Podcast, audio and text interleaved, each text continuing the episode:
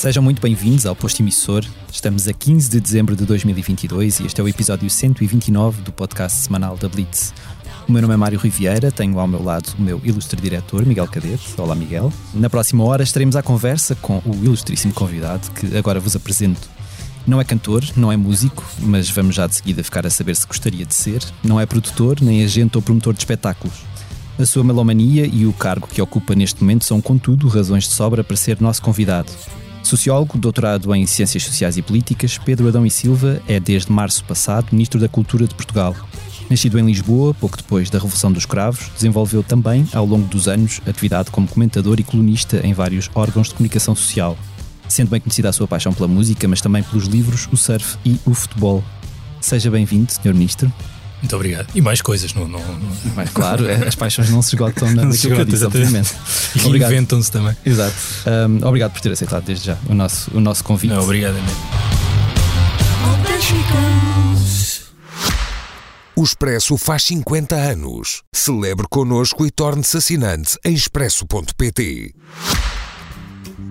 I do what I want, I do what I like, I know what face, I no fear nobody, nobody. I do what I want, I do what I like, I know what face, I no fear nobody. Não só é um apaixonado por música, como gosta de falar sobre ela, de escrever sobre ela também, Uhum. Uh, de partilhar as suas playlists. Um, Diz-se muito que. Escrevi os- também sobre música agora que estava aqui a pensar. Na Surf Portugal fiz durante muito tempo umas pequenas. E no caderno atual do Expresso, isso, isso mais esporadicamente. Isso mais O último esporadicamente. concerto, pertencimento ao último concerto dos LCD Sound System. Uhum. E duas vezes sobre o South by Southwest, pelo menos. Exatamente. Me recordo. Diz-se- E não, e na morte do, do, do Leonard Cohen também acho que escrevi uma coisa.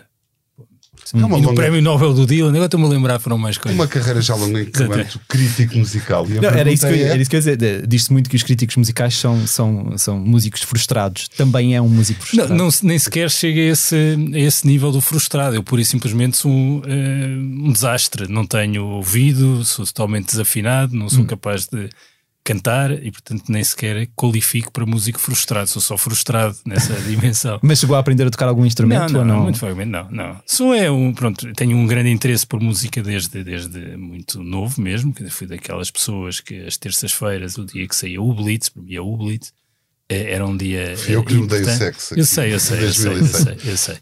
Eh, eh, mas sim, quer dizer, eu ali nos anos 80 eh, fui um comprador do Blitz, quer dizer, vocês os dois, porventura, porque têm também essa memória do que era o consumo musical e a, e a forma como se descobria as coisas na música nos anos 80 e, e basicamente nós tínhamos o Blitz, o set ali numa fase em que aliás houve uma migração de pessoas do Blitz para, para, para o set E o contrário. E o contrário o também. Blitz, aliás, acabou com o set. Exatamente, exatamente, sim. Eh, E o LP, que durou um ano, eh, eh, mas quer dizer, eu comprava todas as semanas, porque era muito difícil ter acesso a qualquer outro tipo de informação sobre as novidades, para além do, do Blitz e o LP, que terá durado um ano, não sei quanto tempo, mas foram ambos muito importantes, porque o Melody Maker e o NME não eram fáceis de comprar, às vezes havia alguém que ia a Londres e trazia, depois houve uma altura que a Inrocutible passou a estar à venda em muitos sítios em Lisboa e portanto foi também muito influente. Eh, Mas sim, eu fazia parte daqueles que no secundário, no liceu, eh, trocava o Blitz, eh, tro- trocava LPs, eh, trocava cassetes e portanto, Aquelas coletâneas das cassetes. as é? coletâneas das cassetes, pá, tenho, guardei durante muito tempo, até a minha mãe em algum momento, mas também em boa hora, ter deitado fora eh, coleções eh, enormes de Blitz, eh, de, de LP, debaixo da cama. Aquilo é mesmo aqui. É? Sim, isso e as revistas de surf, mas até nessa fase até mais eh, o Blitz, portanto eu acumulei, eh, tinha as paredes com eh, recortes eh, de- do, do Blitz. O Blitz, bem, eu, para muitas pessoas isto é mais ou menos óbvio, mas eu imagino que para muitas não diga nada, mas o Blitz tinha, além de mais, ótimas fotografias. Eh, Alguns fotógrafos alguns fotógrafos importantes. O mesmo Daniel Balfux, isso, não é? Daniel Balfux, João Tabarra, Exatamente. Rita Carmo. Rita Carmo. Estamos a reportar-nos aqui aos anos 80. 80. Estamos a falar dos anos 80. Eu acho O que- fundador do Blitz, Manuel Falcão, tinha um grande gosto, e ainda tem, pela fotografia e escolhia a dedo, pode dizer-se, Sim, sim. os fotógrafos que colaboravam. Portanto, essa na fase do. Manuel Falcão que eu já apanhei tardia, ou seja, eu devo ter comprado mais o Blitz em 87, a partir de 87. E, portanto, é, julgo que é a fase final do Manuel Falcão, depois o Rui Monteiro há de entrar pouco tempo depois, não é? Sim, É, é- sucedeu ao Manuel Falcão. E, e isso é muito importante, e, e era mesmo muito importante, não era só para mim, é a coisa dos pregões, etc. É uma coisa que as pessoas Era partilhavam. uma internet estavam lá Era, dentro. era, e criava uma interação, uma espécie de tribo em torno de- do, do Blitz. E há muitas coisas que eu, que eu descobri eh, por causa do Blitz, e essas descobertas, para quem gosta de música e tem sempre uma espécie de curiosidade eh, incontrolável por conhecer tudo e ouvir tudo e as novidades, eh, foi, foi, aquele, foi muito marcante. Ou seja, os meus gostos eh, foram de certa forma inscritos por aquelas pessoas que escreviam no Blitz que tinham essa responsabilidade. E eu ainda hoje isto é, de novo, isto é verdade para todas as pessoas que gostam de música. Nós vamos sempre ouvindo muitas coisas diferentes e temos sempre esta vontade da, da novidade. Mas ao mesmo tempo que há umas coisas que apagamos, que são aquelas que são assim da, da entrada da idade adulta e as coisas que ouvimos Ficam, quando é? tínhamos 15, 16 anos, pá, eu continuo, Não eu não me esqueço e continuo a ouvir com o mesmo Sim, prazer sim, é um lugar interesse. comum. Qualquer eh, pessoa que gosta de música, qualquer melómano diz que a melhor música era da década em que ele era Eu adolescente. não acho isso, isso eu não acho. Eu não acho. É, é muito comum. Mas, é- mas é que eu tenho uma relação afetiva e quer dizer, consigo ouvir aquelas coisas que eu gostei muito mesmo quando tinha 15, 16 anos eh, e hoje ouço-as com quer dizer, Com agrado. com muito, muito agrado mesmo, muito agrado. Mas com outros olhos, se calhar também, não é? Às vezes. Não sei, não sei, acho que, acho que há esse lado, não sei se é com outros olhos, porque há um lado de preservação, ah, de, de- de uma relação quase adolescente, infantil, da descoberta, que é irrepetível, eh, que não transforma os olhos. Há coisas que eu acho que envelheceram mal. Hum. Um, mas, mas curiosamente, aquelas que eu gostava mais estavam assim no meu top 5 quando tinha 14, 15, 16 anos. Continuo a achar que são mesmo muito boas. Continuam, envelheceram eh, muito. E depois há Muito aqueles, há aqueles álbuns também que ficam marcados com um determinado período da nossa vida que nós, se calhar, nem, nem queremos Há voltar uma a coisa ele. muito não é? engraçada. Às Nem vezes queremos ouvir. Não, mas, é um sim, mas, é- mas há uma coisa engraçada. Às vezes aparecem aquela coisa do melhor álbum de 88, 89. Ah, dos fanáticos das listas Das que sabem listas. de cor. O meu Não, melhor não, álbum não, não, é isso, não, não é isso, 89. não é isso. Que republicam, outro dia, por exemplo, apanhei isso, a lista dos melhores álbuns, não sei se era 88 ou 89. Eh, ehm, E eu vi, epá, incrível, porque eh, eu ouvi aqueles discos todos. E aqueles discos continuam a ser todos muito bons. E eu agora, quando vejo as listas, não só já não ouvi todos, acho que ninguém consegue ouvir os discos todos.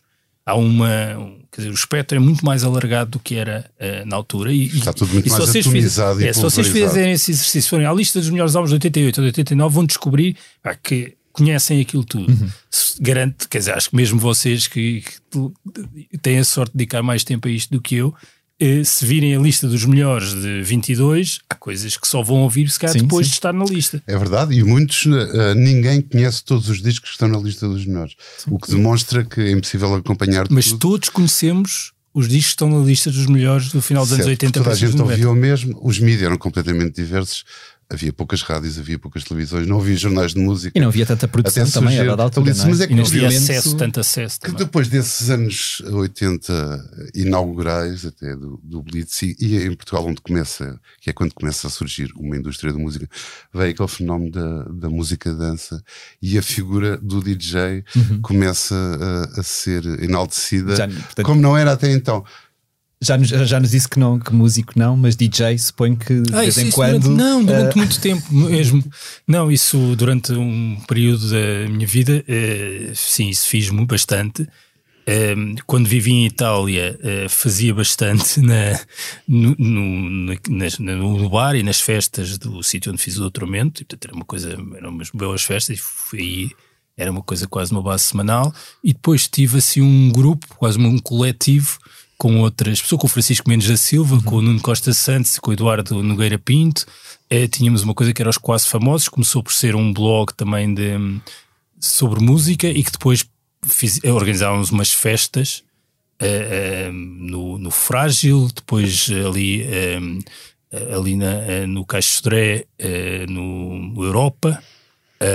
Nestes dois sítios com alguma frequência e que eram umas festas muito concorridas e que nós punhamos, punhamos música. E, era fácil, programas de rádio. E era fácil conjugar os gostos dessas pessoas? Não, nós tínhamos uma afinidade eletiva em torno dos gostos musicais, sim. Uh, e depois eu Havia muitos vetos. Por, uh, exemplo, por exemplo, o que é que tocavam na altura? Eu, eu e o Nuno Costa Santos, depois, aliás, tivemos um programa de música com, na rádio com o mesmo nome, Quase Famosos, que durou cerca de dois anos, no período em que existiu o Rádio Clube na, naquela formação. E depois eu continuei na TSF a ter muitos anos um programa de música. E depois ainda fiz uma coisa na SIC Notícias com o Vitor Blanciano, uhum. também durante uns tempos. Uh, um, os géneros era muito rock uh, alternativo, mas não só. Eu gosto bastante de hip hop e, portanto, também com assim, umas incursões pelo hip hop. Uhum nada mais. Nós andamos aqui a, a espiolhar o, o, seu Spotify e nas, nas coisas mais recentes, curiosamente, só encontramos dois músicos portugueses, o filho da mãe e Manuel Fúria. Então, onde é que. Como nas coisas mais recentes? Nas playlists? Não, não, não, não. Nas coisas que andou a ouvir mais recentemente. Isso é que é um nível de. É não, isto é um nível de investigação. É um escrutínio muito nível de investigação. detalhado. Não, bem, primeiro, uh, não sei se já se, se aperceberam de uma coisa em relação ao Spotify, eu como também faço isso em relação aos outros, que é o que é que andam a ouvir, uhum. uh, uh, e até faço isso em particular em relação ao meu filho, que ouve bastante música, e portanto eu tenho curiosidade de ver o que é que ele anda a ouvir, e descobri que o, o, essa coisa, o outro a ouvir, é só num dispositivo. Uhum. E portanto, eh, e, e, vocês estiveram só atentos a um dos meus dispositivos, isso não dá um retrato. Temos uma ideia errada, mas eu não sei, não, aquilo, não, mas tenho ouvido coisas portuguesas, coisas portuguesas que eu tenho ouvido nos últimos tempos que gosto muito. Gosto muito do disco do Ricardo Toscano. Uhum. Outra vez, gostei muito do disco de quarteto, achei este em, em trio, ótimo e tenho ouvido imenso. Também está na nossa lista. É, pronto, tenho ouvido imenso esse disco e pelos vistos não, tenho ouvido mais do que o Filho não da Mãe. Portanto, e se o Filho da Mãe foi assim a algum sítio, uh, deve, isso deve ser um computador de casa ou assim uma coisa. Hoje em dia ouço mais música uh, no Palácio Ajuda.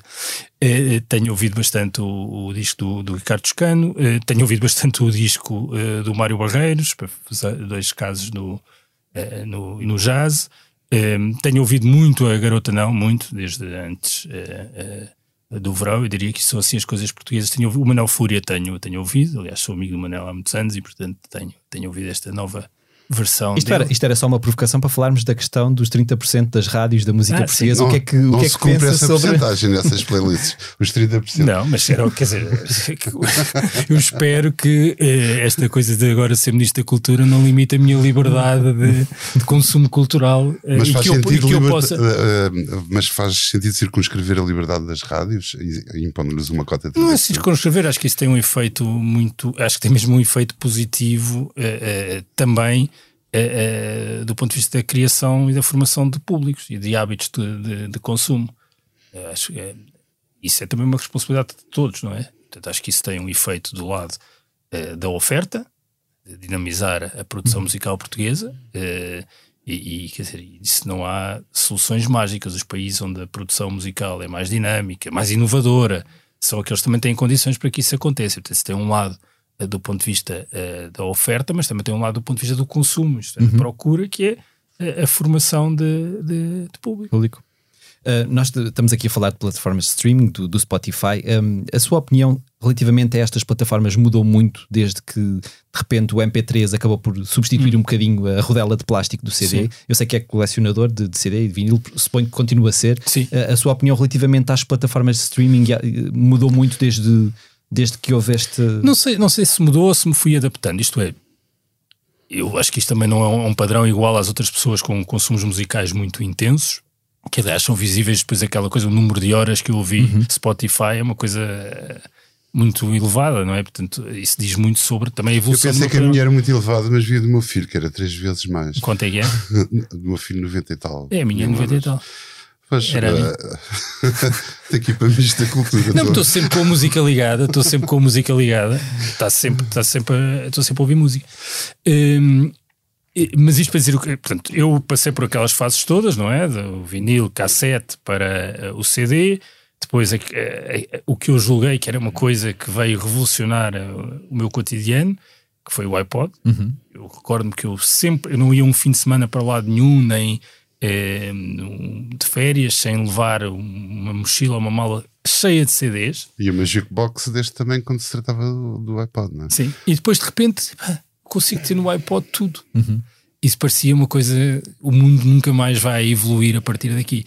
É, até, e, e- e- depois eh, tem a ver também com, com, com- com os momentos. Eu, eu, quando tinha o programa de, de rádio na- de música na TSF, eh, recebia muitos, eh, muitos discos eh, e, portanto, eh, deixei de comprar porque recebia eh, muitos e foi nessa altura que o Spotify começou. Portanto, eu quando deixei, já não conseguia fazer o programa de música, não, não conseguia mesmo gerir o tempo, quando deixei de fazer o programa eh, e, e- e voltei a, a ter- a- a ouvir aquilo que queria, foi também quando o Spotify se, quer dizer, ganhou, ganhou eh, força. E nesse momento deixei de comprar CDs, porque deixei de ouvir CDs e voltei a comprar vinis. Mas estas transformações não são neutras. Aliás, ainda há pouco dizíamos que o, o número de edições é muito mais pulverizado. Ou seja, eh, quando passamos do CD ou do iPod para, para o streaming, o consumo de música muda, muda os hábitos, mas muda também a música que se ouve. E hoje ouvem-se uma quantidade de discos ou de músicas de faixas muito maior do que aquela que acontecia. Sim, eu não sei há- o que é que seria de mim 20 anos. se eu, quando tinha 15 ou 16 anos, existisse o Spotify, porque, quer dizer, a possibilidade de ouvir tudo, que é, é aquilo que o Spotify nos oferece, é uma coisa ingerível para quem tem uma vontade ávida, Isso- uma avidez na isso- forma como consome. Isso reflete-se também o- a, a importância, o poder, se quisermos, do- das pessoas mais novas que têm muito mais tempo a ouvir música, mais de 90 mil horas de música por ano.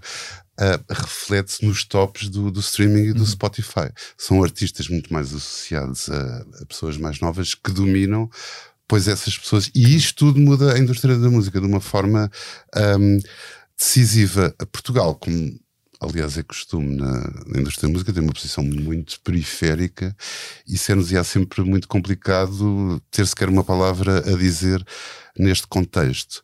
No entanto, os músicos portugueses sofrem também o que muitos músicos eh, estrangeiros sofrem, que é queixam-se da, da remuneração Sim, que é atribuída pelo, eh, pelo Spotify. E com razão, acho que há um tema eh, exatamente da remuneração, não é? Porque, e, e há um tema da remuneração que tem um efeito sobre a criatividade, que é hoje em dia a fatia maior do negócio da música para os músicos, para os criadores, está nas atuações ao vivo. Porque a remuneração do- das plataformas é baixa e as plataformas servem para estimular as pessoas a irem a espetáculo. Com isso limitamos a possibilidade da música que não é passível de ser tocada ao vivo. Completamente. isso é um problema. completamente aposta, Não é? de parte. Eh, e, portanto, eh, uma, uma grande parte das coisas que foram sendo feitas ao longo dos tempos só foram feitas sendo impossíveis de reproduzir ao vivo. Olha, começando pelos Beatles, não é? Só, quer dizer, uma parte significativa daquilo que os Beatles fizeram não, era reproduzível ao vivo. Mas como é que, como é que isto se. O que, o que- que é que se pode fazer para, para as coisas mudar? Porque a dada altura começamos a perder também. Há, há muitos músicos que ficam pelo caminho, percebem que não conseguem ah, fazer dinheiro com vendas de discos ou com, ou com streams no Sobretudo nos em Portugal, onde o mercado da Spotify. música ao vivo é, é limitado, o país é pequeno, ah, o Estado ajuda muito através das autarquias, que é um grande comprador de, de concertos, mas um artista não pode fazer uma, um- uma volta a Portugal todos os anos. Pois esgota o, o interesse, esgota-se, obviamente, e portanto é, tudo isso é bastante mais sensível. ah, É que no que parece caso. é que a dada altura vamos ficar só com os artistas que chegam às massas, às grandes massas, não é? Porque os outros artistas mais pequenos, se não conseguem chegar às pessoas. ah, É outro dos efeitos do streaming. Eu sei que a situação é- uma é- pequena, mas- pequeníssima, pequena- ínfima porcentagem tem uma remuneração ah, relevante e mesmo grandes artistas que nós muito prezamos, ingleses, americanos, etc., muito conhecidos ah, em alguns círculos, têm uma remuneração muito próxima de zero no que respeita à música gravada. Ah, isso é um caso. Fala-se muito do Spotify. O caso do YouTube ainda paga bastante sim, menos sim, do, que, sim. do que o Spotify. É mais encarado como promoção, talvez. Mas é, mas é uma, uma marca ah, muito relevante do- dos nossos dias ah, que nós não poderemos decidir aqui, porque, volto a dizer, somos periféricos. Mas que terá, deixará certamente marcas aqui na, na música em Portugal e nos artistas portugueses, claro. Mas há alguma forma de conseguir levar as coisas por outro caminho? Eh, Consegue eh, visualizar não, não, um. não, não, não consigo, não consigo. Isso, aliás, eh, remete para aquilo que eu estava a dizer. Quando apareceu o iPod ou outros, nós achávamos que aquilo era o fim da história, não é? Achamos sempre que Achamos sempre- Há, há duas coisas que nós tendemos a achar, que é o fim da história eh, e que isto é o melhor dos mundos possíveis, não é? Eh, E ambas tendem a ser falsas. E portanto, eu não sei o que é que vai acontecer, mas tendo a achar que a probabilidade do Spotify se tornar irrelevante ou não existir daqui a uns tempos é superior à probabilidade do Spotify. Isto é verdade para o Spotify, é para qualquer outro tipo de solução eh, tecnológica eh, e até a ideia deste do, do regresso. Eu, eu, eu tenho muitos vinis antigos e voltei a comprar vinis há uns anos eh, e que tem a ver também com uma espécie de dualismo no tipo de consumo de música que tenho. Eu ouço no Spotify grande parte do tempo e depois há coisas que gosto de ouvir eh, eh, com, de outra forma e no vinil, aquela coisa tátil de pegar e virar o disco e voltarmos a ter as capas este grandes. regresso do vinil também não é só para ouvir música propriamente, Não. é muitas vezes uma peça de coleção. É uma coisa, uma, pela uma capa, experiência tátil do objeto. E- mas é isso que eu estava a e dizer. Mas para isso, colecionar, nem tanto para ouvir, até porque se estraga. Até é? mas, mas, mas repara uma coisa, Miguel, isso é também eh, parte da, da solução, isto é, a ideia de que no fundo podemos criar aqui várias camadas ou vários tipos de consumo. Eh, e, e os vinis são caríssimos, não é? Sim, mas as notícias do regresso do vinil são manifestamente exageradas, Não. porque continua a ser uma porcentagem Baixa. muito, muito pequena Mas do apesar da indústria tudo, da música mas, gravada. mas, tá bem, mas significa que há algum tipo de artistas que se calhar até não são aqueles que conseguem remuneração no, no Spotify, mas que podem ter nichos eh, eh, através do vinil. As pessoas estão disponíveis para pagar imenso Por dinheiro isso por, isso vinis. inclui até mais no merchandising com as t-shirts e etc. do que com, Sim. com, do contato Não, mas com remunera, mas música. remunera, não é? Certo. Mas remunera, é uma forma de ser remunerado. E pegando nisso, qual é que foi o último disco que, co- que comprou? Eu esta semana fui à Jazz Messengers no domingo eh, e comprei eh, coisas antigas só. Comprei o Inception do Mackay Tyner, eh, comprei eh, há um disco da International Anthem que eu nem me lembro agora eh, de um duo que é contrabaixo eh, e sax, não me lembro sequer do nome. Tendo a comprar coisas da International Anthem porque eh, e ouvi, estava a passar na. Há, há muitas formas de nós conhecermos. Era o que estava a dar na Jazz Messengers quando eu lá fui e gostei muito. E como era da International Anthem, comprei. E comprei. O que é que foi a terceira coisa que comprei? Não me lembro. Mas comprei também há pouquíssimo tempo eh, eh, o Mackay McCraven em vinil. Lá está, porque tenho ouvido tanto no streaming que quis comprar. eh, o vinil e, e tenho comprado as coisas dele todas, quer na International Anthem, quer depois aquele disco da Blue Note o ano passado, e agora este. Essa ida às lojas ainda é um ritual Sim, que sim, gosta gosto de muito, gosto manter. E o primeiro disco de todos? Em que formato? Em vinil? Em imagino. vinil, sei qual foi o primeiro vinil que comprei, sei qual foi o primeiro CD que comprei. E então? O primeiro vinil foi o, o álbum dos Duran Duran, o Planet Earth, não é? Primeiro? Eh, comprei vi- foi o primeiro vinil que comprei eu e o primeiro CD que comprei foi o The Guitar and Other Machines dos Dorothy Collin. Comprei na Contraverso. Mas essas coisas não se esquecem. E lembro qual foi o segundo, o terceiro e o quarto. Posso ir por aí fora. Mas isso já será posterior às Eu suas comprei o meu primeiras... primeiro e ainda não tinha giradiscos, mas antecipei-me. Mas isso será posterior às suas primeiras memórias musicais, suponho. O que é que, o que, é que como é que Qual- a música entrou? qual- qual essas, é? essas compras dos primeiros CDs? Não, os primeiros CDs, os primeiros Quando- CDs já, já levavam Claro. uma bagagem de compras de vinil. O que é que- quais é que são as primeiras memórias musicais que, que tem? Na minha casa ouvia-se música e, portanto, naturalmente as coisas que quer a minha mãe, quer o meu pai eh, ouviam. Além do mais, eu levavam-me a, a concertos, eh, quer a minha mãe e quer a minha, a minha avó, aí mais à Gulbenkian, e portanto tive aquela formação de, de coisas que nos parecem muito aborrecidas quando temos 8, 9 anos, à quinta à tarde, eh, na, na Gulbenkian, mas que deixam uma marca que fica lá, ou seja, é mesmo formativo e importante. E o primeiro concerto, de ir mesmo, não é de ir pelo, pela mão da Pois é, é que, como eu fui a vários e há muitas coisas de- também de música portuguesa que eu vi eh, acompanhado, assim os primeiros, eu, eu fui ao, ao- Tipo aquele- dramático de Cascais. é isso, ou- é isso que eu ia dizer. Eu fui, eh, fui ao, ao lançamento do Free Pop na Ala Magna, lembro perfeitamente, há de ter sido que é 87, 88. Fui ao primeiro do Leonard Cohen no, no I'm Your Man, que também é por essa eh, altura. Eh, fui a vários dos Horticola nessa, nessa, por essa altura, só assim não consigo agora ordenar cronologicamente, mas foi os primeiros concertos que eu fui, já não com, eh, com, Com a família, com a família, eh, foram, foram estes. Foi certamente, foi certamente os Horticola, do John Cale na, na aula magna também, assim, as primeiras coisas que me, que me recordo de ter ido, eh, ter ido autonomamente. Alguma história pitoresca dessas viagens a concertos? Porque é que costumam acontecer sempre coisas mais ou menos. Sim, quer dizer, eu acho que há uma coisa que muita gente partilhou, uh, mas isso até um pouco mais tarde, não é? Porque já foi em 91, que foi aquele concerto de, dos Radiohead a abrirem para os James, em que chovia lá dentro, com, com o calor do, do pavilhão do, uhum. do Restelo, mas que as pessoas, o público gritava: I'm a, I'm a window. I'm a window. Eu ouvia I'm a hero. Eu, eu acho que era I'm a window, mas, mas, mas disso. Um, ehm, não, não, assim, não estou a lembrar nada particularmente pitoresco, não é? Já, ah, o conceito, a coisa assim mais há duas coisas muito impressionantes que eu assisti agora assim mais de, que foi uh, um concerto do Nick Cave uh, no Coliseu uh, na altura do Good Sun, uhum. portanto 91 por aí, é. que foi uma coisa inesquecível de intensidade dramática acho que a banda, os, os Bad Seeds estavam todos, todos naquela fase em que a droga ainda não tornou inviável uh, uma atuação ao vivo, mas isso também uh, tinha ali um, um lado intenso e, de, e à beira de um precipício qualquer. Isso é muito interessante porque uh, eu vi muitas vezes o Nick Cave.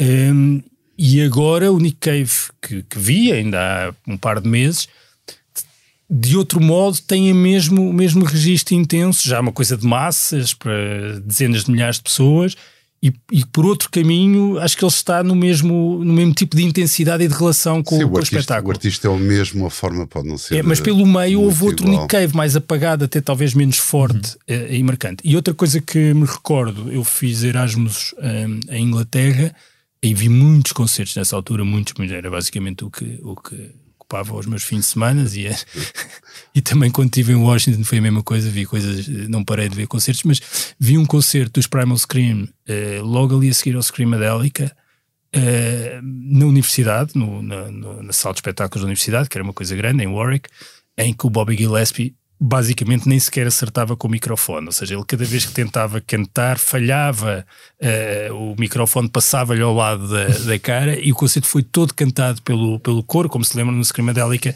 hum. e a presença das vossas meninas foi tudo cantado pelas vozes. Mas no, nos artistas ingleses muitas vezes a atitude é mais importante do, que, a própria ali não era atitude, Aquilo não era uma atitude, era mesmo uma coisa física. e não houve aí também alguns uma invasão de palco do concerto dos Belen Sebastian? Ah, é verdade, é verdade. Afirmativo. é aquele tipo de loucuras que ainda faz hoje, ou isso, ser ministro não, isso, já tem algo. Isso foi há pouquíssimo tempo, mas não é? foi no último concerto. no YouTube. Ah, imenso, performance. Ah, é, isso circulou bastante aí. Há sempre quem gosta de fazer essas coisas, mas. Um, Sim, uh, sim, estive no palco do concerto de Bão de Sebastião. Estávamos, estávamos a falar também do que, do, do, dos concertos, uh, obviamente que, que viu os, os prim, o primeiro, não sei o quê. Uh, tenho ouvido muito ao Furar Nada também que a tua, a tua este, este espiolhanço que eu fiz sim, ao, sim. Spotify, que hoje atua em Lisboa, não é? Eu vou ver, é... amanhã, vou ver amanhã todos, Era isso que eu perguntava se já estava em estágio para, para não, o. Eu, eu, não, eu gosto muito, aliás, se for procurar as minhas playlists, também vê lá muitas coisas dele, gosto eu gosto muito e, de facto, pronto, é uma. Eu, eu, tendo a. Eu, tô, eu, como dizia, estou sempre a ouvir música quando estou a trabalhar, sempre foi assim nas, nas várias coisas que, que, fiz. Tenho muita dificuldade em, quando estou a trabalhar, ouvir música com voz. Uhum. E, e, portanto, tendo a ouvir Spotify, não mente, o género que eu ouvi mais este ano, no ano anterior, foi jazz. Uh, e depois a música uh, contemporânea, assim, para, para simplificar. Neoclássica, às vezes chamam. Neoclássico, é, não, não, é correto, mas uh, é muito vulgar essa designação do neoclássico. Esta coisa da música ao vivo, já, já há bocado comentávamos que é muito, que é importantíssimo hoje em dia, porque a remuneração dos streamings não funciona. Também sabemos que, foi frequentador do South by Southwest, um evento ao vivo, de concertos, mas muito dirigido para a, indústria, indústria uhum, da, da, música. Seria possível termos aqui uma coisa destas Acho em Portugal? Acho muito difícil. Acho, eu já fui duas vezes ao South by Southwest, conto ir a terceira e a quarta é, é uma. Não sei se algo. Não sei se eu nunca fui. Também não, também não foi. Não. Eu já estive é, em Cannes, mas é uma coisa completamente diferente. Eu acho diferente. que aquilo é mesmo diferente de tudo. Tem um.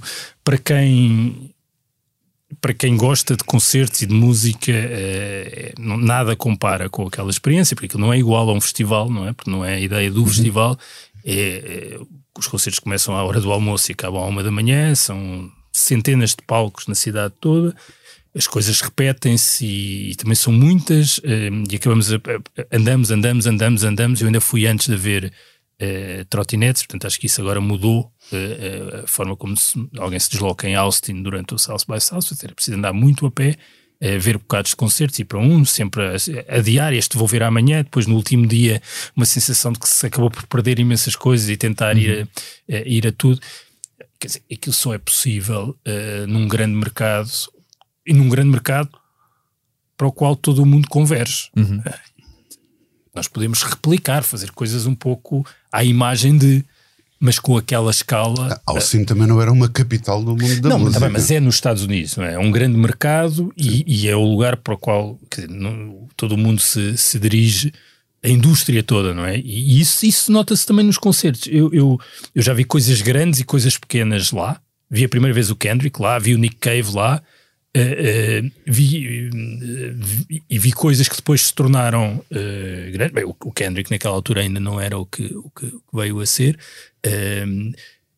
E, e, e, quer dizer, percebe-se que os próprios artistas têm um empenho particular na forma como, como tocam ali. Mas Portugal também é estão a atuar vez. perante alguns Sim. daqueles que os vão contratar para outros e que vão contratar e vão promover e vão, promover. e vão anunciar ao mundo. Não é? Mas Portugal acaba por se é afirmar decisivo. cada vez mais como um país de festivais. Aliás, num país tão pequeno, nós temos muitos, muitos festivais, não é? Portanto, a dada uhum. altura acaba por. E, e, todos cheios e todos. Porque, porque é muito competitivo o festival em Portugal. Quer dizer, eh, eu, eu... são dos melhores cartazes da Europa. Bons cartazes. Custam-nos a reconhecer isso e a ligação às marcas, a forte ligação a marcas, mas, ajuda sim, a ter ajuda, esses cartazes mas ajuda que batem os de Inglaterra. Mas ajuda mas, também outra coisa. Preços mais claro, baratos, é, é? Claro, para um londrino é mais barato vir ao Nós Alive claro. do que ir a Reading ou a uhum. Glastonbury. Uhum. Daí estar a falar na ligação às marcas que permitem que o preço baixe com aquele. Não, e este dia, o que tu pagas de Londres para Glastonbury, mais o alojamento em Glastonbury, Sim. que é uma impossibilidade, uhum. é mais barato eh, vir a Lisboa uh, de avião. Portanto, é assim. É, é, há pouco, posso dizer isso, o Álvaro Covões mandou uma mensagem com um, um cartaz, o cartaz do Alive uh, uh, no metro de Londres já. Uhum. portanto, isso diz, diz algo, é um sinal. Uhum.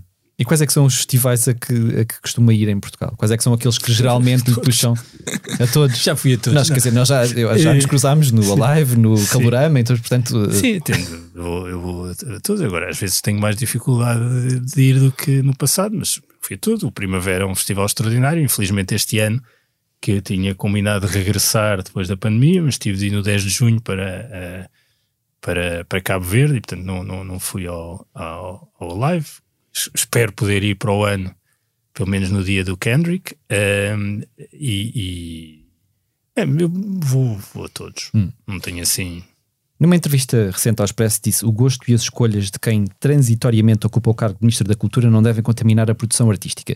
Sendo que isso aconteceu uh, no passado, e, e, como, é que, como é que tenta controlar isso não, em, sim, em, em, si? Não, é? não Porque... Quer dizer, aconteceu no sentido em que uh, a ideia de que a política do gosto do Ministro não deve uhum. influenciar aquilo que são as, as opções de política uh, para a cultura uhum. parece-me uma, uma questão séria que deve ser levada a sério.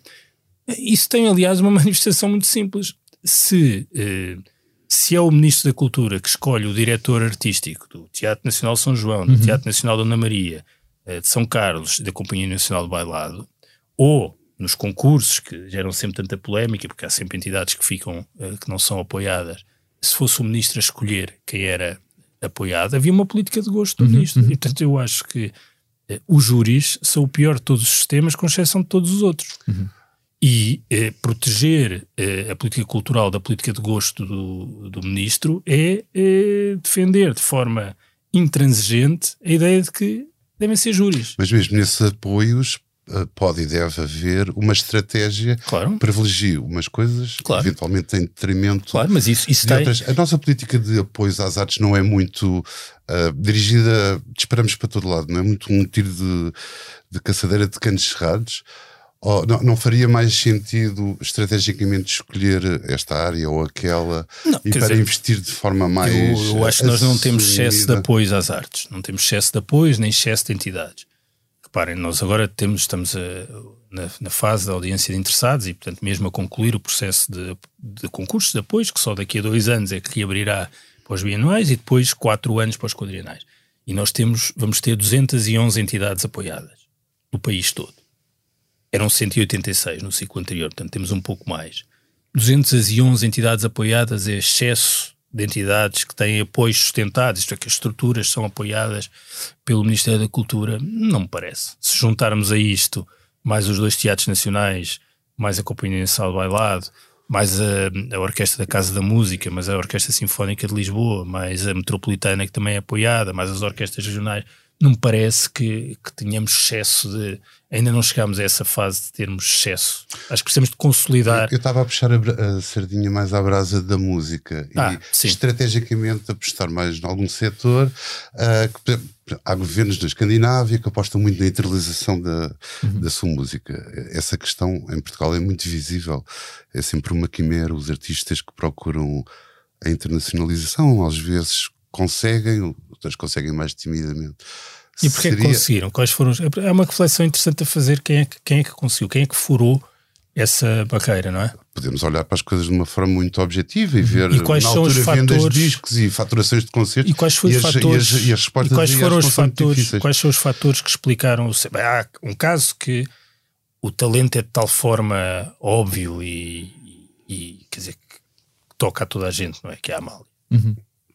Seria muito Sim. difícil numa altura impedir... em que a música não estava globalizada como certo, está mas hoje, é? a Amália por si só internacionalizar-se-ia, não é? é há, há, quer dizer, há, há, artistas que não precisam de ajuda para grandes ajudas para se tornarem é, é, fenómenos. Portanto, eu excluiria esses da, da, da equação. É? De vez em quando surge assim alguém é, para o artista português é muito universal. difícil, aliás, porque, volto a dizer, somos da periferia. Não, mas, há, mas, exige, repara, mas exige uma milha extra. É, mas, a milha extra mas a milha extra está onde? Está sempre em qualquer coisa em que, em que fica uma, uma identidade nossa, e aqui o nosso até é um e, nós Isso é muito obrigatório porque para fazermos igual aos outros, os outros têm lá, se calhar, têm mais e têm não, melhores. Não excluo a possibilidade, neste momento, numa escola secundária, alguns no país, estarem quatro miúdos que vão ser tão bons como os Beatles. Nós nunca devemos excluir isso, não é? Mas será muito. Não excluirei, mas é muito complicado a quatro miúdos portugueses que são como os Beatles imporem-se no centro da É indústria verdade, da música, óbvio, óbvio. porque em Londres ou em Liverpool haverá uh, miúdos que conseguiram se calhar fazer essa coisa de é, Beatles. não, mas, mas é mal. Por isso é que os nossos casos são muito associados ao fado, mesmo não, Não, é, mas é isso que eu tinha a dizer. É que eu, quando estava a dizer que é preciso encontrar essa marca de ligação, uma, uma espécie de diferenciação com uma ligação cultural uma identidade. à nossa identidade. E a nossa aqui é um nós muito alargado. Porquê? Porque tiveste depois os Madre de Deus. Sim, era esse o caso que parece mais evidente É, de é- internacionalização conseguida. É, mesmo a Marisa, eh, a certa altura, mas os Madre Deus, claramente. E, e os Madre Deus, porquê? Porque transportavam uma ideia de excentricidade, não é? Para um estranho, aquilo era excêntrico, mas ao mesmo tempo uma espécie de reinvenção da tradição, não é? Porque aquilo era. Eu, a sensação que eu tenho é que para o mundo, não particularmente especializado, era o novo fado, não era assim uma coisa. De, ou nova Amália, a Teresa Salgueiro, essas coisas todas. E eu acho que nós agora, por acaso, tenho um enorme otimismo, porque acho que há uma coisa em que nós temos uma vantagem compa- comparativa e competitiva muito significativa. Tendo em conta até aquilo que você Sim, estava há é a pouco a falar. das vantagens comparativas. Mas é mesmo, mas nós temos uma no, no, no género musical mais, ao mesmo tempo, mais forte e pujante e mais eh, inovador, que é ah, tudo o que tem a ver com a reinvenção da música negra. Até para, para não eh, delimitar. E porquê? Porque aquela, aquilo que é único de Portugal, que é a nossa ligação à África, nós estamos na Europa com ligação à África e ao Brasil, mais ninguém tem isso para oferecer eh, no mundo.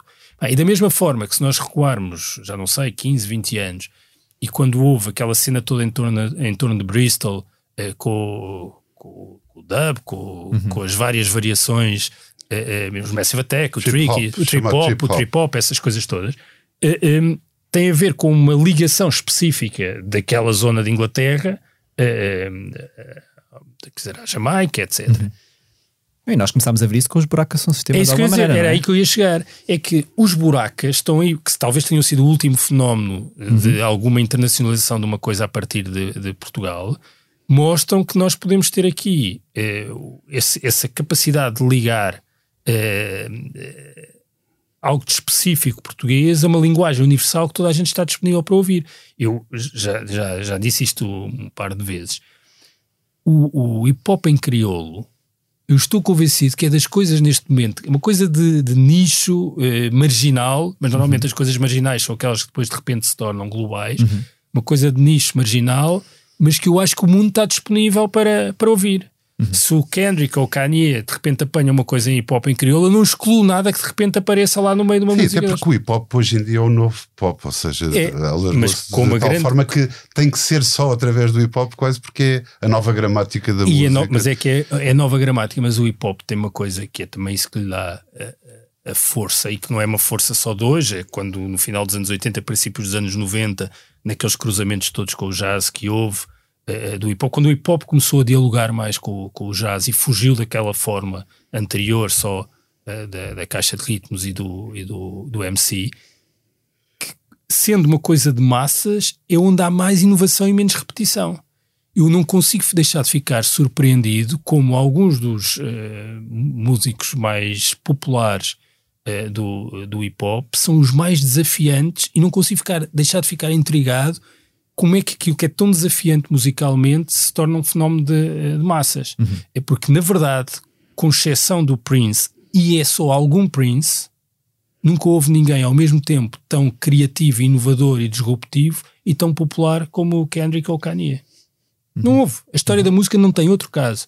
Sendo que o Com- Kanye está a sabotar-se ele próprio. Tá bem, mas isso não, me, isso não me interessa rigorosamente nada do ponto de vista da, da E minha consegue, relação. consegue fazer essa separação entre o, o- um artista que de repente eh, tem declarações. A velha eh, questão. E, e, e, e consegue ir ouvir a música, consegue eu- da eu-. Eu ouvia Sol Invictus e, e Oh, coisas bastante fascistas. portanto não, não faço bem essa separação. Não. Gosto dos coil, gosto dessas coisas todas. Portanto, não. Regressando agora a, a- Esta não esperava. regressando, regressando agora a From Portugal, 242, essas que eu vi isso tudo. Não. regressando agora a Portugal e a muitos dos artistas que, que se sentam aí nessa, nessa cadeira que passam por aqui, há sempre uma, uma, uma, aquela noção de que o artista em Portugal está muito desprotegido. A- a- a- Esta, esta luta toda pelo estatuto do, do, do profissional de cultura, estatuto do profissional intermitente da cultura. eh, eu acho que se calhar o público não percebe muito bem porque é que isto é, porque é, que isto é tão importante e o que é que, o que, é que como é que isto se explica, eh, como é que, é- qual é a necessidade deste estatuto em, em específico, o que é que isto vai fazer com que, com que estes profissionais de- da música se, sent- se sintam menos desprotegidos, não é? O, o estatuto é mesmo uma- um instrumento político muito inovador, até no contexto eh, europeu e certamente no contexto da relação com a segurança social em, em Portugal, em geral. O estatuto tem duas dimensões. Uma que tem a ver com a regulação do mercado de trabalho. E essa parece-me muito eficaz e, e necessária de contrariar eh, em, alguma quer dizer, alguma il- ilegalidade e, e dos falsos recibos verdes, etc. Mas depois há uma outra dimensão do estatuto que tem a ver com os mecanismos de proteção social, eu julgo que era essa que estava eh, a aludir. Hum, e- e- eu, eu- eu acho que nós estamos mesmo numa fase também de perceber até que ponto é que o estatuto é capaz de responder àquilo que são as, as- as- as dificuldades eh, que eh, as pessoas que trabalham no setor da cultura, não são só os artistas, eh, têm na sua relação com os mecanismos de proteção social. Isto resulta em parte também do choque eh, da pandemia e da sensação que as pessoas estavam desprotegidas. Resulta, a meu ver, também em parte, e eu acho que isso merece uma reflexão de todos mesmo, de eh, alguma distância eh, e desconhecimento de grande parte do, do setor da cultura em relação àquilo que é o regime para os trabalhadores independentes efetivamente existente hoje e que, na verdade, responde a mais dificuldades do que aquelas que as pessoas acham eh, na relação contributiva. Hum, e depois eh, é essa especificidade, que é uma especificidade muito presente no setor da cultura, mas também noutros setores de atividade, que tem a ver com a intermitência. Hum, agora, hum, há, há- há- há coisas que eu acho que não se podem hum, deixar de considerar e que temos de ter sempre presente, e que é a relação contributiva. Quer dizer, é impossível nós termos qualquer tipo de benefício social de, de natureza ocupacional, isto é, que tem a ver com a nossa ocupação profissional, que não tenha um vínculo contributivo, isto é, que o benefício não esteja associado a uma contribuição. Eh, porque a alternativa é dizer que há um benefício de natureza não contributiva para quem trabalha na cultura, isso não é possível, porque criaria uma desigualdade Claro. com todas as outras pessoas insustentável, eh, do ponto de vista da equidade e da justiça social. Portanto, nós temos os mecanismos não contributivos que todos os portugueses têm direito e que, eh, e que são as redes de mínimos, o rendimento social de inserção, e portanto é uma coisa que que existe para todos e que tem as dificuldades que tem e, e o que significa para as pessoas que estão nessas circunstâncias, mas depois temos os mecanismos contributivos. O que é que, o que, é que os trabalhadores do setor da cultura têm neste momento? Uma coisa que mais ninguém tem, que é a possibilidade de contribuir um pouco mais, isto é, o trabalhador, o prestador de serviço, quem passa ao recibo verde, faz uma contribuição um pouco uh, uh, superior, mas o empregador, isto é, quem contrata uh, o, o serviço, é obrigado a contribuir. Portanto, eu se passar um recibo verde e for um trabalhador da cultura, a entidade a quem prestei esse serviço tem de contribuir mais do que se eu passar um recibo verde e não for trabalhador da cultura. E eu, se fizer também uma contribuição, eh, eh, tenho direito a um benefício que os outros trabalhadores uhum. não têm, uhum. que tem a ver exatamente com a, a, situação de desemprego, em que a forma como contamos os dias de descontos é mais generosa na qualificação. Agora, eh, reparem, eh, eu percebo bem isto, porque eh, a disponibilidade que todos nós temos em circunstâncias económicas, que ainda para mais são difíceis uhum. e, que, e, que, e, que, se tornaram mais difíceis do que todos antecipávamos ao longo de 22. Mas a disponibilidade para contribuir um pouco mais em nome de um benefício futuro que eu não sei se vou precisar dele é sempre diminuta. Todos nós podíamos fazer uma poupança adicional para depois, uhum. mais à frente, termos um benefício. As pessoas quando, perante este cálculo, tendem a não fazer essa poupança é, adicional. É, é disso que estamos a falar. E a cultura acaba sempre por ser o elo mais fraco nessa, na, na vida das pessoas nesse sentido, não é? De, como, como, é que se incentiva, por exemplo, em, mesmo em termos educacionais, e estávamos a falar ah, um pouco da educação sim. dos públicos para, para a cultura e para o consumo da cultura, a, a, a, educação cultural em Portugal não devia estar num espaço sim, sim, sim. Eu, eu, quer dizer, eu acho que nós temos claramente um problema de, de, de consumos culturais, não é? De, também de, de de democratização do acesso à cultura. Há muitas barreiras ao acesso à cultura em Portugal. Há naturalmente as barreiras socioeconómicas, somos um país muito desigual e, portanto, os consumos culturais são muito desiguais uhum. por força das, das, circunstâncias socioeconómicas, mas temos uma outra coisa que até é surpreendente num país com a nossa dimensão, apesar de sermos um país geograficamente pequeno uh, e que são as barreiras geográficas à, uhum. à fruição cultural, não é? Nós temos muros uh, geográficos uhum. uh, importantes. E isso acho que deve ser mesmo uma preocupação de todos, essa preocupação uhum. com o território, com a oferta no território um, e, e, com esse lado de, de, de aproximação da, da, cultura, em que a escola tem mesmo, a escola tem de ser muito mais um território de cultura do que, do que é. é, é porque primeiro é um período formativo. Quem tem, tem, quem tem hábitos culturais, agora esquecendo o contexto socioeconómico, ou os tem, na idade, começa a ter uhum. na idade uh, escolar e depois uh, quem vai para o superior, no superior, não conheço muitas pessoas que tenham começado a ter grandes consumos culturais em adultos. Uhum. Não, não, não conheço muito isso. E, e, portanto, é um momento formativo. E a cultura não é uma coisa muito presente no contexto escolar. E não é presente até porque quando muitas vezes é uma coisa também de grande distância face àquilo que é a linguagem, a gramática de, das pessoas que estão na, na é, escola. Isso é curioso porque a cultura operária em Portugal é uma coisa muito insistente relativamente uhum. a outros uhum. países. Mas apesar desses sim, sim. Até por causa da história da, da, da esquerda. E é por isso que o, rock, o, nosso rock and roll é fraco também, se calhar, não é por isso. Mas essa, apesar é, desses é, muros é que estava, isso, essa cultura não apesar desses muros que estava a falar, nós já entramos numa rota de, de, de, de termos, falando agora de música, não é? Tem os festivais, nós temos os, os grandes nomes, quase todos tá, eles passam isso, sempre. Mas, dizer, não é? mas isso não é uma coisa totalmente generalizada. Mas, mas só, só para terminar esta, esta questão eh, da escola, se nós queremos, eu, eu gosto pouco daquela distinção entre alta e baixa cultura, não sei bem o que, o, uhum. O que é isso, onde é que está essa fronteira, ou música erudita e não erudita, para ficarmos aqui pelo tema da música, não sei, não sei, não consigo, nunca, nunca percebi bem o que é que é música erudita e não erudita. É, é, o jazz é música erudita ou não erudita? Uhum. Dizer, tecnicamente o Miles ou Coltrane são menos ou mais do que qualquer é executante de música mais clássica. complicado fazer essas Não, divisões. acho que ninguém tem eh, essa capacidade. Mas, mas eu acho que é muito importante porque é mesmo é uma coisa que precisa de um esforço para nós gostarmos, Uh, e portanto precisa de, um, de, uma aprendizagem. Jazz ou ópera. Preciso começar a ouvir para gostar. Uhum. Uh, e, e, se nós queremos que, que isso seja uma realidade para todas as crianças que andam na escola, nós precisamos que a escola se, se aproxime também da cultura juvenil. Uhum. Ou seja, eu tenho a certeza que consigo eh, levar mais eh, jovens, adolescentes a ouvirem eh, jazz se começar por, por falar de, com eles sobre o rap ou hip hop uhum. uh, e mostrar como, na verdade, uh, tudo aquilo. Uh... A própria música portuguesa às vezes é muito mal conhecida. Sim. Não, não precisávamos de ir até tão longe. Uhum.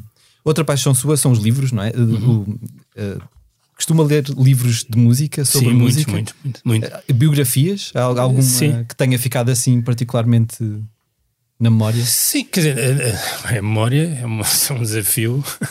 Não, leio muitos livros de, de música, o que li mais recentemente. eh, não, por acaso agora até, até li um agora eh, numa viagem que estou, como estou a ler um livro muito grande, eh, não o tenho levado para as viagens e portanto li muito agora há, há semanas uma daquela, dois livros até daquela coleção do, sobre os álbuns.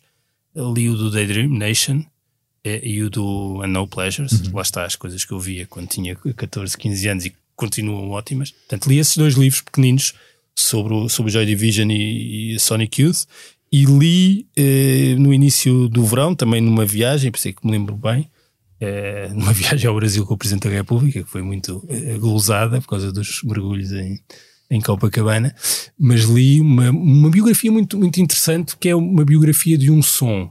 Portanto, não só a biografia de um músico, mas a, a biografia desse músico contada através da evolução do seu própria sonoridade, que é uma biografia do Coltrane. Só agora para acabar esta primeira parte, esta questão que já abordámos de a nossa música começámos a ouvir mantém a sua importância. Vou fazer aqui uma pequena provocação.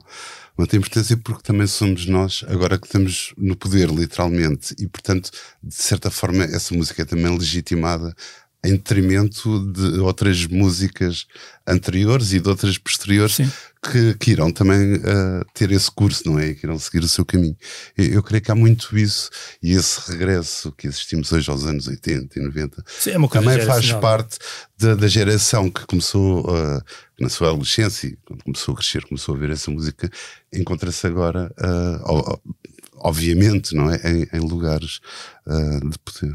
Hum, não só, desculpa lá, isso é verdade em relação a nós, mas depois quando, quando pensamos nas coisas, voltando aqui ao tema do hip hop e do rap, para mim é uma surpresa perceber como hum, o hip hop e o rap estão a, a- a trazer à superfície coisas que na verdade não foram assim tão populares no seu tempo e que nem foram as que nós ouvimos nos anos 80.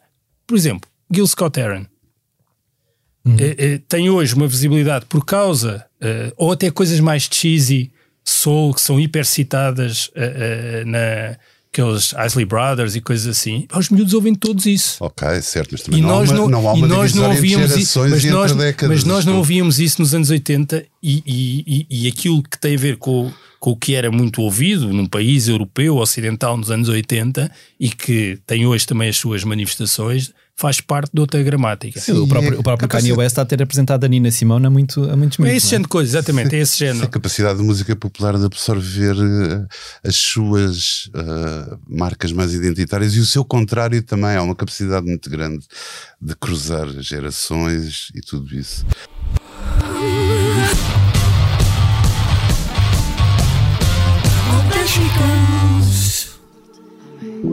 À beira do mar, mesmo à beirinha, à beira do mar, à beira da linha, à beira do mar, mesmo à beirinha, à beira do mar, Debruçamos-nos agora sobre os assuntos mais prementes da semana e é impossível não começar com a tradicional eleição dos melhores álbuns do ano da equipa da Blitz. Depois de um renhido processo de votação, Mr. Morale and the Big Steppers, de Kendrick Lamar, foi o grande vencedor na categoria de internacionais e Casa Guilhermina de Ana Moura destacou-se da concorrência entre os discos nacionais, tal como já tinha acontecido também na lista de melhores do ano para o Expresso. Ambas as listas podem ser consultadas na íntegra no site da Blitz e nelas poderão encontrar entre veteranos experientes e jovens revelações álbuns de Bill Callahan, Beyoncé, A Garota Não, Rosalia, Arctic Monkeys, Fado Bicha ou David Bruno. Um, antes de questioná-lo sobre as nossas, estas nossas escolhas, quais é que são as suas escolhas de, de álbuns? Uh, podem não ser os melhores, mas aqueles que ouviu mais insistentemente ao longo de 2022. De 2022. Já lá vai longe o ano de 22, eu já, eu sei- já não sei bem o que é que eu andava a ouvir em janeiro. Já estamos a viver em 2023. Mas os, os três discos que eu acho que, assim, de repente, não, pensei muito nisto e, portanto, não. Era um exercício que eu sempre fiz e que agora não, não, não fiz de forma tão sistemática. Eh, Mas o, Kendrick, claramente, o disco que eu gostei mais este, este ano. Em, depois, eh, o, o, Mackay McCraven, que é mesmo fantástico o, o disco. Um, o Bill Callahan também eh, acho que ele teve ali uns discos um pouco mais fracos e este disco é de novo muito, uh, muito, uh, muito bom. Um, assim, de repente, uh, acho que são estes. ah, não, e os Salt, peço desculpa. Os Salt são uma coisa avassaladora e, e, e, e não sei bem, não, sei bem sequer posicionar-me uhum. perante os Salt, ah, até posicionar-me perante esta coisa que é, que, é, quer dizer, que é uma espécie de declaração de intenções, não é? Quantos discos é que eles lançaram? Oito? Muitos. Eles estão a começar a desvendar-se aos poucos também, não é? Porque sim, no início sim, era, nem, sabia, nem sequer sabia quem eles eram. Mas, uh, mas, mas esta coisa uh, de, de, este, este sete, oito álbuns agora foram. Os discos são conceptualmente extraordinários e têm ótimas canções, que é uma coisa também importante. E há uma coisa que, uma declaração que o Iflow fez um, ehm, quando recebeu o, os Brit Awards, ou Mercury, já não sei, é, por escrito, não é? Ele não, não apareceu, em que ele é, nomeia os vários músicos negros, todos negros, uhum. não é? E diz: Eu sou vocês. Uhum. E essa coisa da angústia da influência e do reconhecimento da influência é sempre a chave para para a inovação e para a criação, não é? Uma, uma, espécie de reconhecimento com quem é que eu estou a dialogar e depois o que é que eu faço com, com, com isso. Bem, o Soul tem mesmo uma coisa uh, notável de capacidade de, por um lado, de, de reconhecimento, de inscrição quase genética da, da, tradição, mas de reinvenção também da tradição. Isso é o que se espera e, portanto, eu acho que os Soul são uma coisa notável. A Little Sims, um disco que saiu esta semana uhum, e que uhum. eu ouvi já muito esta, esta semana. E também atuaram no, no Porto, no Ela Primavera Porto, eu não vi, nunca vi Little Sims. De, de, um dos melhores concertos de Primavera Sim, assistir o, filho disse foi o melhor. Eh, o, o, outro álbum do Little Sims, aquele do ano, de um ano ou I um Might Be Introvert. I Might Be Introvert, era um discalhaço. Uhum. E este vai pelo mesmo caminho. Ela que participa claramente nos Soul, não é? Uhum. Que, em algumas faixas é, é, mas sim, disse assim um disco uh, recente. Acho Portanto, que é, Kendrick Lamar estamos de acordo não, e discos portugueses. A garota não. É, é, coisa. É o, é o, segundo lugar da Blitz, certo? É o segundo não? lugar do, do nosso top. É, eu gosto muito do disco da. da Estamos da, alinhados de da alguma garota forma. Não, aqui. sim. eu gosto muito do disco da garota não, porque também tem aquela coisa que é, é muito português, mas tem ali uma vontade de, de ter qualquer elemento diferenciador e de risco, não é? Tem, há, ali, há ali um risco. Uhum. E, eu, e ela escreve muito bem. Escreve muito bem. E boas canções, que é convém não, não deixar essa, essa, essa, isso de, de parte. Uhum. Depois gostei, gosto disto do Ricardo Toscano, gosto disto do Mário Barreiros. Uh, gosto disto do Mário Lajinha, que uhum. ainda é de sim, 22. Sim, sim. É. Jangada. Jangada, exatamente. Um, sim, por aí. Outro assunto que infelizmente marcou esta semana foi a morte do músico e compositor norte-americano Angelo Badalamenti, que se tornou conhecido do grande público pelas bandas sonoras criadas para produções de David Lynch, em particular, claro, o tema da série Twin Peaks, ao longo dos seus 85 anos, o músico trabalhou como arranjador e compositor para nomes como Nina Simone ou Shirley Bassey, produziu álbuns de Marianne Faithfull e Julie Cruz e trabalhou com David Bowie e Pet Shop Boys, tendo gravado também o álbum Booth and the Bad Angel com Tim Booth, vocalista dos James. Morreu em casa em Nova Jersey no passado domingo. É fã do Angelo Badalamenti. Dos... E a Julie Cruz também morreu. Hum? Não sei sim, se foi em 22 sim, sim, ou se já foi. Se Eu acho que ainda foi este ano. Que acho que foi em 22 eu nasci em 74 e, portanto, quando o Twin Peaks uh, estreou, eu devia ter 15, 16 anos. Uhum. Portanto, uh, para um rapaz de 15 e 16 anos, há poucas coisas tão impactantes como uh, o Twin Peaks a rapariga que Laura comia Palmer. As... Não, a Laura Palmer nós não a víamos, só imaginávamos, não é? Mais forte. É, e a Diane, a Diane é, é que na, na, dimensão do não visível não era só a Laura Palmer, era a Diane para quem é, o, é essa a grande o, marca. o Kyle falava no, no, a grande no marca do David Lynch é o que não se vê, o que se mas passa que, por baixo. Mas é assim, mas no que nós não víamos era a Diane e a Laura Palmer, eh, mas no que víamos, não me esqueço, quer dizer, aquela capacidade de eh, comer cerejas e dar um nó na, na, no, no cal, no cal da, da, da, cereja. Quer dizer, eu nunca vi, nunca mais voltei a ver nada do género. E portanto. É e no caso do Badalamenti, a música, a música era realmente era instrumental, parte, era instrumental desta, para tudo isto, para desta, esta, desta série, não é? E do não, filme eu, também. Dos filmes, e dos filmes. Mas sim, sim mas primeiro a, a, série. A série dava na RTP2, não era? a primeira, portanto, eu acho, quer dizer, não consigo situar, mas devia ter, deve ter sido em 89, 90, hum. por aí, 91 Quando abriu o Johnny Guitar, eu sei porque para os concertos de Johnny Guitar não- à quinta-feira, então não não apanhei logo E, a e- série. e de- sim, tenho, tenho os CDs da Julie Cruz, aquele primeiro de capa negra, que, que- quer dizer, nós há várias coisas que descobrimos. O Chris Isaac, a, a Julie Cruz, foram produtos da, eh, do, do, do, do David Lynch. E, portanto, tem, que- tem muito a ver com, com esse.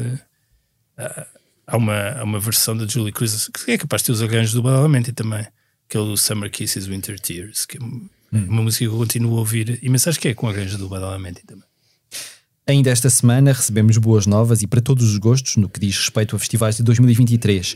O portuense Primavera Sound, que se realiza entre 7 e 10 de junho, anunciou de rajada o cartaz completo. À cabeça temos Kendrick Lamar, Rosalia, Pet Shop Boys e Blur, mas da extensa lista de confirmações figuram também nomes como Halsey, FK Twigs, Bad Religion, Mars Volta, Saint Vincent, Bleachers ou Pusha T.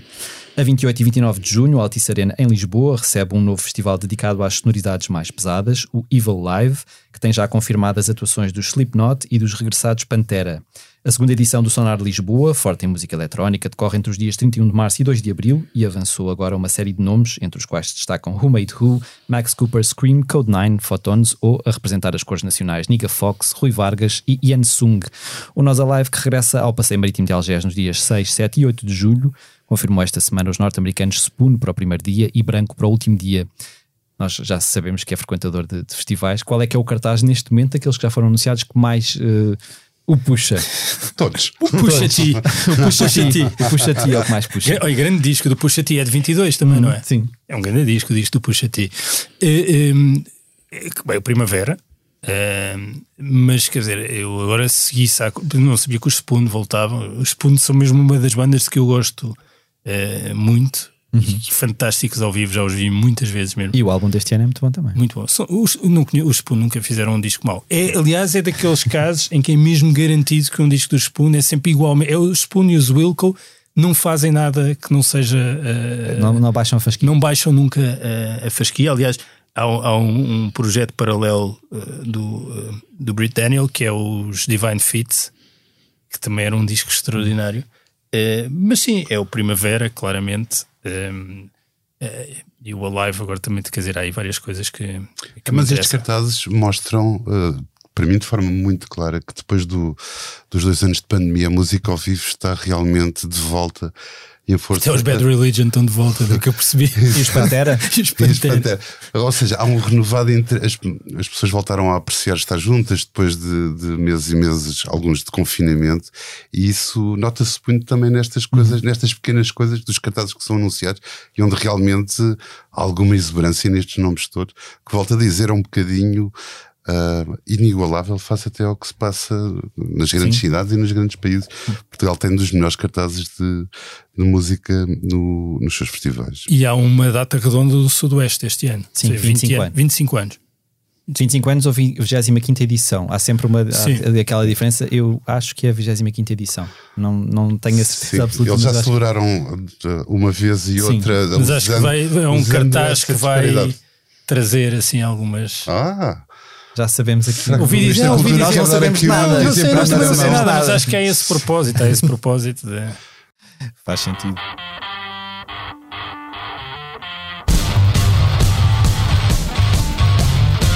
Oh,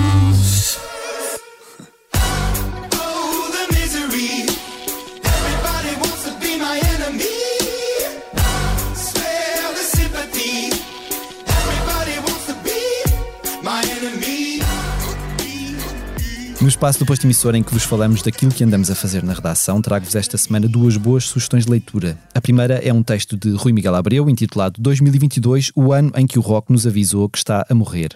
Parte da premissa que a irrelevância comercial da música de guitarras nunca foi tão grande. Dos 200 discos que mais venderam nos Estados Unidos, o maior mercado mundial da música, ao longo dos últimos 11 meses, apenas dois são de rock. Mercury Act 1, dos Imagine Dragons, e Mainstream Sellout, de Machine Gun Kelly, foram os únicos discos a conseguir figurar numa tabela comandada por artistas como Bad Bunny, Taylor Swift ou Harry Styles. Isto no ano em que, por exemplo, Red Hot Chili Peppers e Jack White editaram ambos dois álbuns. As reações acaloradas dos nossos leitores inundaram as redes sociais da Blitz, com muitos a relembrar o facto de a morte do rock estar a ser anunciada sem se concretizar há muitos anos. O que é que pensamos disto? Podemos começar a escrever o obituário do rock? Ou... É um eterno tema. O rock Não. também morre, Morre e ressuscita. morre de habitude. Sim, eh, exatamente. Tal como o hip hop também há de morrer e voltar, a, e voltar à vida, não é? Já aconteceu, não é? Sim. Eh, e, e, quer dizer, e recordam-se quando o rock renasceu, quando apareceram os Strokes, e depois disso Os White Stripes. os White Stripes, depois uh, um pouco mais. E antes, quando apareceu uh, os Nirvana, aparecem na semana em que o Michael Jackson dominava o top nos Estados Unidos há muitos anos. Eu creio que aqui o que acontece é que, apesar de, de ouvirmos música por streaming e isso ser, uh, de princípio, algo global, os mercados estão-se a partir um bocadinho e este domínio do hip hop, que é objetivo e é claro, óbvio, nos Estados Unidos, ainda não está ou ainda não existe de forma tão, tão vincada no, noutros territórios. E, e creio que é por aí que. Que Por exemplo, o hip hop, o hip -hop britânico é, é grande em Inglaterra, mas depois, se formos a ver, não consegue vingar. Claro, é isso que eu digo. O fenómeno local começa a ganhar outro. E em França, o mesmo é verdade em França. Apesar de todos usarmos a mesma plataforma para ouvir música, de- depois passa a existir também alguma fragmentação ou pulverização dos gostos por país ou por território, para não, para não estar a referir-me a um espaço nacional. E, e então ah, os comentários nas redes sociais foram muito, ah, como dizer, veementes ah, relativamente a esta ideia de que o rock tinha morrido. A segunda sugestão que trago é a entrevista de Lia Pereira, eh, que fez a Justin Swinscoe, fundador e líder da Cinematic Orchestra, projeto que esta semana passou pelos palcos dos Coliseus de Porto e Lisboa. O músico inglês a residir em Lisboa há dois anos falou-nos sobre o seu amor a Portugal, o novo álbum do coletivo, no qual tem estado a trabalhar no seu estúdio situado perto da Avenida da Liberdade, e também sobre a popularidade duradoura da canção To Build a Home, interpretada em parceria com Patrick Watson, para ler, claro, no site da Blitz. Esta canção eh, é daquelas e que tive fica. pena de não ir a Cinematic Orchestra. Foi ontem no, no Coliseu, um amigo meu foi. Ele agora que vive cá. Eu, eu não- eu só soube, soube, na verdade, ontem que ele vivia em Lisboa. Ele era um funcionário, posso dizer assim, sem, sem estarmos a nos menosprezar, da Ninja Tune, que teve a sua Ah, oportunidade. ele era da Ninja Tune? Sim, sabia. a oportunidade de lançar um disco e criou um fenómeno, sendo ele um, um colaborador da editora com, em, em tarefas nada artísticas. Hum. Isso também, também é muito interessante do- dos tempos em que se vivia. Eu, por acaso, estive a reouvir o To Build a Home e tem, tem, muito, tem muitas visualizações, né, muitas audições, sim, sim, no, Mas muito tem- mais do que qualquer outro Tem tema também porque- É um êxito. que é uma canção que ficou, conseguiu passar para aquele lado de ah, bandas sonoras de séries Claro. e de filmes e de tudo. A canção está em muito, está em muitos lados. Isso é também na, na música pop, é outra das novidades, é as formas de. de- de- das canções dizer, viajarem deixou de ser a apenas Bush, a rádio e é? televisão. A Kate Bush é um exemplo não, e maior. o, e o Ezra Furman. Uhum. De repente É. estava numa série da, da Netflix, já nem me recordo Acho qual era. sim, não sei. Mas E que de repente. eh, sim, mas a Kate Bush. Esse Bush é o, ex- é o exemplo de, de como. uh, E ótimo, isso é ótimo. Isso é um Isso- mundo admirável da música pop que, que se reconstrói. Clouds of Love é um disco todo ele extraordinário. reinventa totalmente.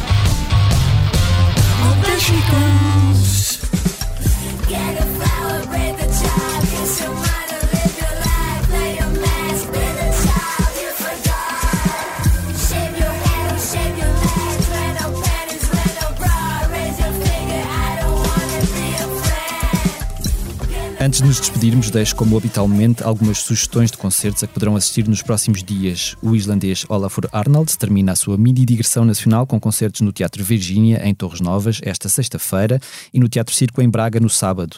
A Leiriense Surma, por seu lado, leva o novo álbum Ala aos palcos do Gretua, em Aveiro, na sexta, e da Culturgest, em Lisboa, no sábado. Mesmo dia em que a dupla eletrónica Fujia e Miyagi se apresenta na Sala Moco, no Porto.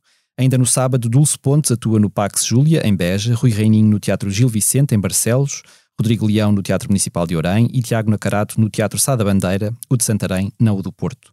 A Áurea leva as suas Soul Sessions especiais de Natal ao Teatro Municipal de Portimão, também este sábado, e depois, a 20 de dezembro, ao Convento de São Francisco, em Coimbra. Os UHF, igualmente em missão natalícia, apresentam-se no Cineteatro Messias, na Mialhada, a 18 de dezembro, no Auditório de Arcos de Valdevez, no dia seguinte, e no Teatro das Figuras de Faro, a 22 de dezembro. Por último, Tiago Betancourt atua com a Orquestra Clássica do Centro, na Casa da Música, a 18 de dezembro, e no Coliseu de Lisboa, a 22 de dezembro.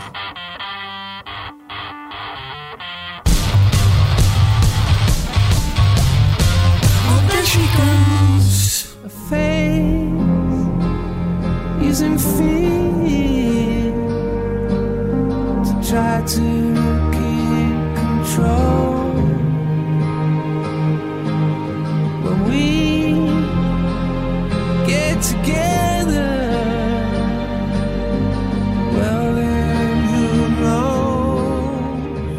E damos por encerrado mais um posto emissor. Agradeço ao Pedro Adão e Silva de novo por, por ter aceitado o nosso convite. Espero que tenha Foi, gostado. foi, não, é um gosto, é mesmo, é mesmo um gosto agora poder falar assim de forma mais solta sobre coisas que me interessam mesmo.